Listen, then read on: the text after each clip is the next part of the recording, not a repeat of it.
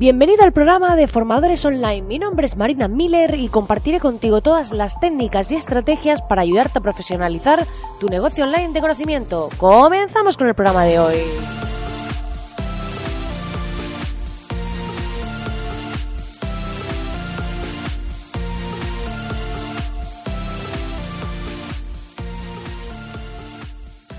Muy buenos días, querido oyente. Hoy estamos aquí ya martes, ya este segundo día de la semana y la verdad que muy contenta porque todo va marchando, todo va avanzando. Ayer estuve una jornada intensiva preparando una cosita muy chula para una intervención de una clienta que es genial y la verdad que estoy muy motivada porque mmm, estoy viendo aquí un precioso amanecer ante mis ojos porque tengo la suerte de tener unas vistas muy muy chulas y estoy viendo ese amanecer que nos llena de energía, que nos recarga pilas, que nos pone a tope. Eh, estoy empezando a practicar, como te comentaba ayer, mi hábito de desconectarme de todo y ayer me fue genial. La verdad que mmm, cuando me abstraje de todo, he desactivado las notificaciones de todo tipo y demás yo decido cuándo dedicar tiempo a ver WhatsApp, cuándo dedicar tiempo a contestar emails, cuándo dedicar tiempo a todas esas cosas, la verdad que me está yendo muy bien y hoy quiero dedicar un trozo de mi jornada esta tarde a afilar el hacha. Eso que suelen llamar afilar el hacha, que al final es ponernos a trabajar en parar y ver un poco en qué procesos podemos optimizar, qué procesos podemos hacer mejor, qué cosas podemos sistematizar y un poco ver hacia dónde quiero dirigir mi negocio. Es cierto que cada cierto tiempo yo recomiendo hacer esto, el parar y pensar para afilar el hacha, como se suele decir, porque muchas veces estamos metidos en ese día tras día, no paramos de hacer cosas, no paramos de, estar agotados y eh, resulta que nuestra hacha se ha desafilado y seguimos ahí golpeando, entonces hemos bajado el ritmo, pero después nos damos cuenta que realmente si paramos, a veces si hacemos una pausa para pensar, para ver hacia dónde queremos dirigirnos, para ver cómo sistematizar ciertos procesos, para ver qué estamos haciendo, cómo lo estamos haciendo y ver cómo podemos mejorar eso, puede ser mucho más productivo que estar eh, queriendo avanzar, avanzar, avanzar constantemente. Tengo pensado además dedicar eh, la próxima semana un día entero, si me oyes bien, un día entero a solo hacer esto. Bloquearme un día para dedicar a afilar el hacha, para mmm, reconducir y dirigir mi negocio de forma más efectiva para al final poder aportar mayor valor, poder trabajar más feliz, que ya soy feliz, pero más aún si cabe, ¿no? Y, y poder tener todo mejor organizado, sistematizado y demás para eh, gestionar mejor mi tiempo, mi tiempo libre, mi tiempo de trabajo y todo.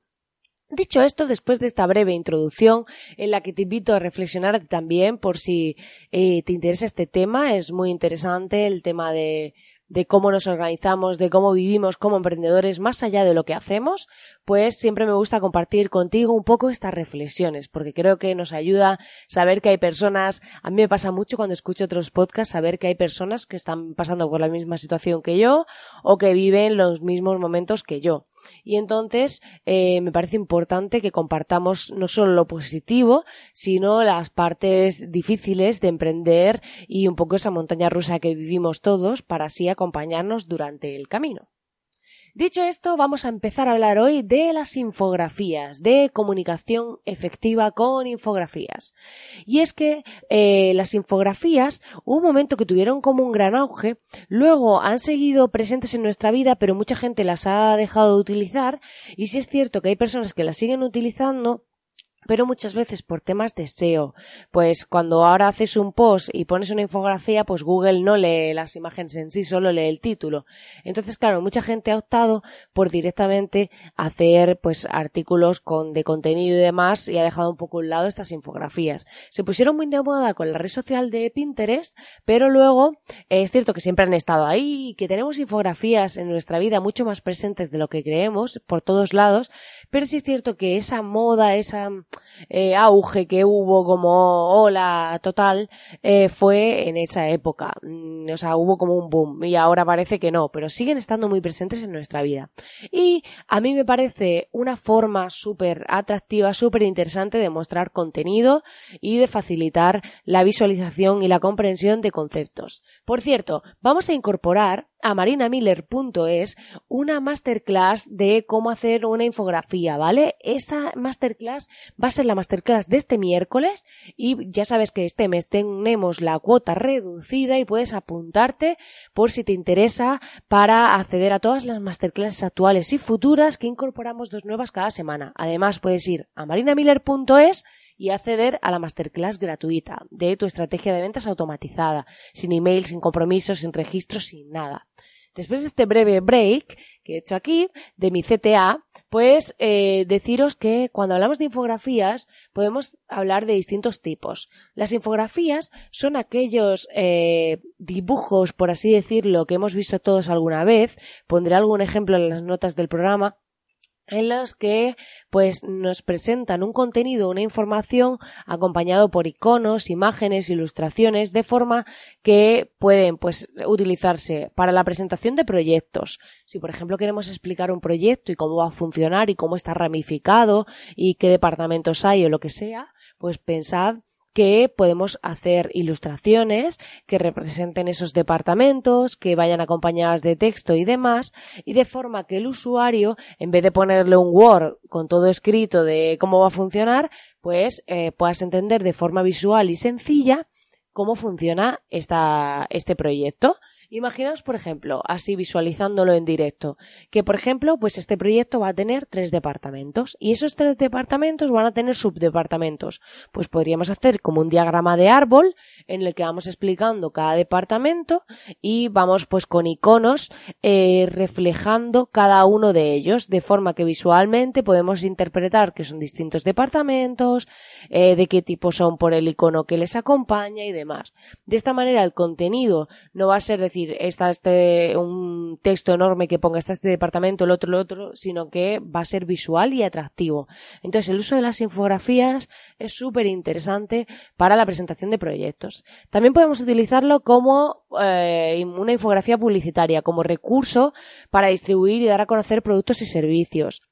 Esto pasa mucho incluso si nuestro producto o servicio requiere un aprendizaje por parte del cliente, pues podemos eh, hacer una infografía que ilustre como el paso a paso. Muchas veces, si os fijáis, fijaros una infografía súper simple, que es cuando vemos en un paquete de algún alimento modo de empleo y salen unos dibujitos de una sartén, un hornito, un tal, y pone como el paso 1, paso 2, paso 3, paso 4. Eso en sí, por simple que parezca, es una infografía. En vez de ponernos un texto de lo que hay que hacer paso a paso, nos están poniendo esos dibujitos que nos ilustran y que nos guían de una forma mucho más visual, más accesible y más sencilla. Entonces, se puede utilizar, pues eso, incluso para dar a conocer productos o servicios, porque podemos, a lo mejor, poner, imaginaos la imagen del nuevo iPhone y ponerle unos iconos o con unos bocadillitos o unos elementos que salgan de él poniendo las nuevas funcionalidades. Ahí estaríamos mm, dando a conocer características del producto de forma visual, sencilla y atractiva. Entonces podemos utilizar este tipo de recursos para transmitir información de forma muy visual y que va a ser muy interesante para el usuario porque no tiene que estar leyéndose el texto y cada vez estamos más infoxificados, saturados de información y queremos ver las cosas lo más visual posible, lo más fáciles, cercanas, accesibles, sin tener que complicarnos demasiado. Luego también tendríamos otro tipo de infografía que sea infografía corporativa, que es eh, cuando el público considera que el contenido de la infografía le aporta valor. Eh, entonces se considera, se hace como un vínculo eh,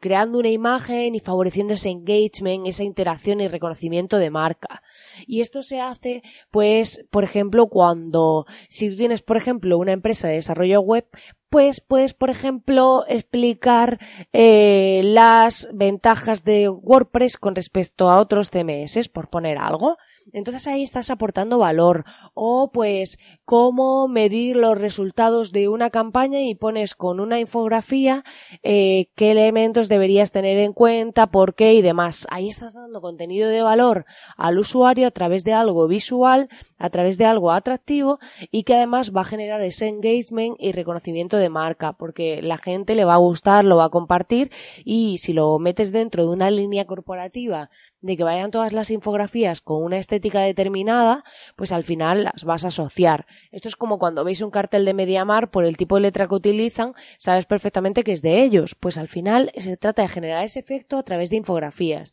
de forma que los propios usuarios al verlas las reconozcan como parte de tu marca, ¿vale?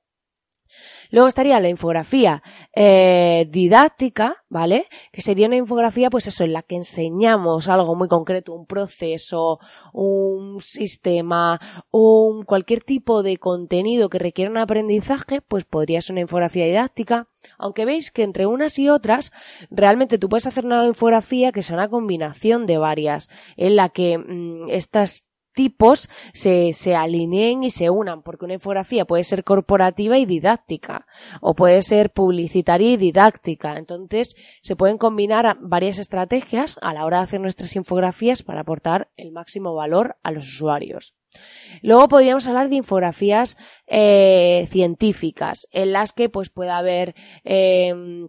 bueno, pueden entrar infografías científicas dentro de las didácticas. También pueden entrar de cortes, de plantas, de secciones con, o con gráficos que este tipo de infografías ayudan a describir procesos o enseñan a utilizar productos, a comprender el funcionamiento de elementos,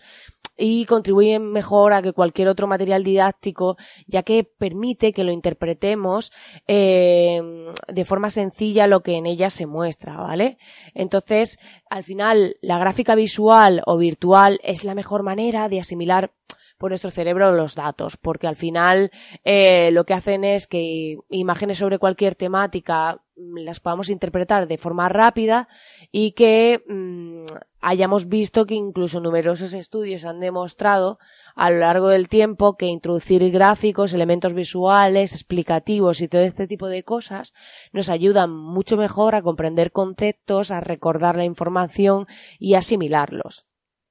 Y luego podríamos ver incluso por último una infografía informativa, que sería para la divulgación de información, que también se puede realizar eh, por medio de infografías que aportan datos, estadísticas, resultados y otros materiales para poner en relieve cualquier acontecimiento o proceso. Aquí sería más bien alusión al resultado, a las variables, a números, a cifras, un poco esa parte la que informamos, como por ejemplo cuando veis las típicas infografías que que vemos a lo mejor informes estadísticos que dicen el tanto por ciento de la población utiliza hoy redes sociales. Eh, de ese tanto, tantos compran por comercio electrónico, tantos lo hacen a través del móvil. Este tipo de infografías son informativas y los facilitan información, nos dan, eh, nos estructuran mucho el contenido y nos dan acceso a los datos de forma sencilla, de forma visual y nos resultan mucho más atractivos. Pues nada, querido oyente, hasta aquí el programa de hoy. Espero que te haya gustado, espero que ya estés pensando en cómo incorporar esas infografías a tus cursos, a tus procesos, a tu academia, a tus elementos de formación para transmitir conceptos de forma visual y atractiva. Y ya sabes que puedes entrar en www.marinamiller.es para acceder a la masterclass gratuita de tu estrategia de ventas automatizada, así como apuntarte con este cuota de descuento, con esta cuota reducida, para acceder a la próxima masterclass del miércoles de mañana sobre cómo hacer estas infografías. Y ya sabes que agradezco enormemente tus comentarios, reseñas y valoraciones en iTunes, iBox y Spotify y que nos vemos aquí mañana como siempre y que te agradezco una vez más enormemente que estés ahí acompañándome como cada día al otro lado. Que tengas un feliz día. Hasta mañana.